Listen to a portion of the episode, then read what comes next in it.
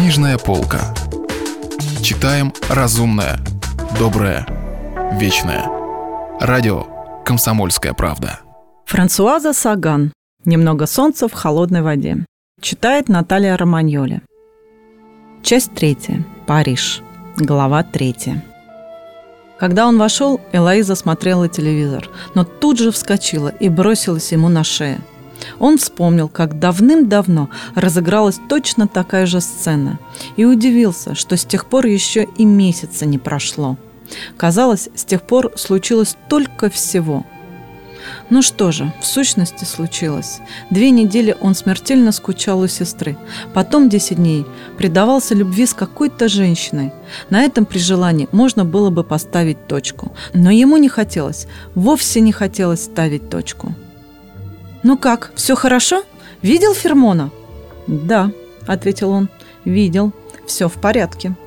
Жилю не хотелось вдаваться в подробности, рассказывать об истории с Гарнье. Не хотелось говорить об этом ни с кем, кроме Натали.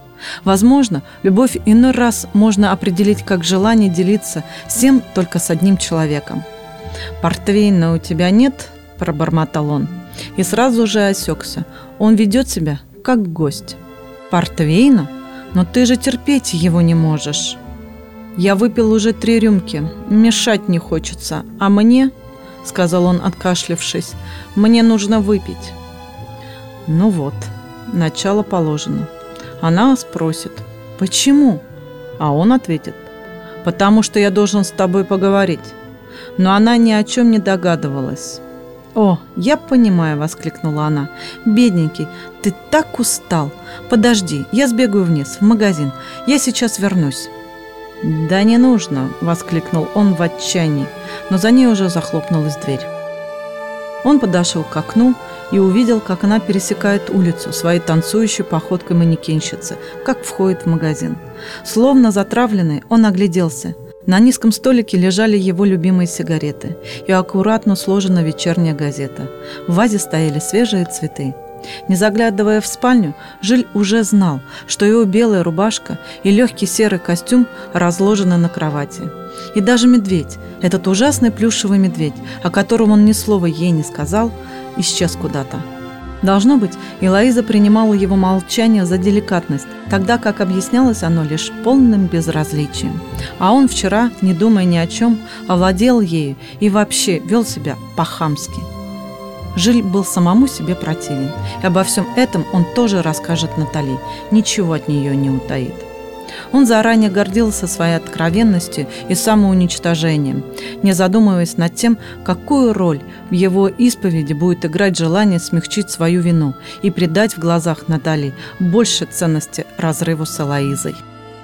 В задумчивости Жиль выпил рюмку портвейна и решил объясниться с Элоизой после окончания телевизионного журнала – но потом ей ужасно захотелось посмотреть очередную серию телефильма, который она так же, как и его сестра Адилия, с увлечением смотрела уже целый месяц. И так он неожиданно получил еще 50 минут отсрочки, но это лишь усилило его смятение. Ему хотелось увезти Лоизу куда-нибудь, например, в клуб, и там среди людской толчи, под грохот джаза, все ей объяснить.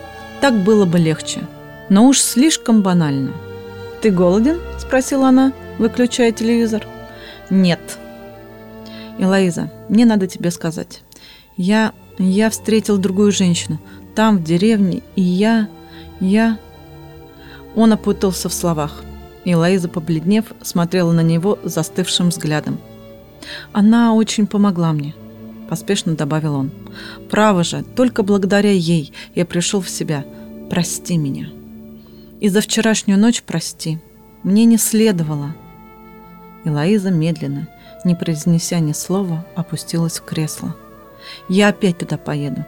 И ты, конечно, можешь жить здесь, сколько захочешь. Ты же знаешь, мы с тобой всегда останемся друзьями». «Да чего же глупо и нескладно», — думал Жиль. «Самый настоящий мещанский и жестокий разрыв. Но мне больше нечего сказать ей». Его охватило какое-то оцепенение. «Ты ее любишь?» — спросила Элайза. Она, казалось, не поверила его словам. «Да, по крайней мере, думаю, что люблю. И она меня любит», – поспешно добавил он. «Тогда почему же...» Почему вчера... Она даже не смотрела на него. Она не плакала, а пристально смотрела на экран телевизора, будто там демонстрировался некий фильм, видимый только ей. «Я, наверное, я хотел тебя», – пробормотал Жиль. «Прости, мне следовало сразу же все сказать». «Да», – проговорила она, – «следовало». Она замолчала. Молчание становилось невыносимым. Лучше бы уж она закричала, засыпала его вопросами, сделала бы что-нибудь ужасное. Ему тогда стало бы легче. Ему.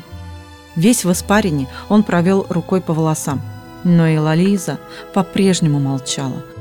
Жиль встал, прошелся по комнате. «Хочешь чего-нибудь выпить?» Она подняла голову. Она плакала. И Жиль инстинктивно потянулся к ней.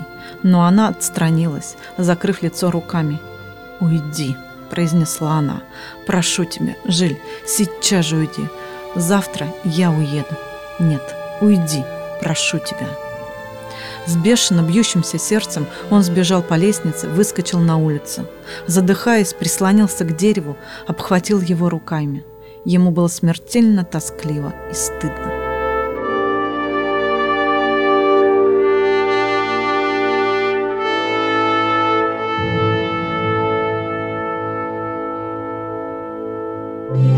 Если вы пропустили главу любимого произведения или хотите послушать книгу целиком, добро пожаловать к нам на сайт kp.ru слэш радио раздел «Книжная полка». Книжная полка. Читаем разумное, доброе, вечное.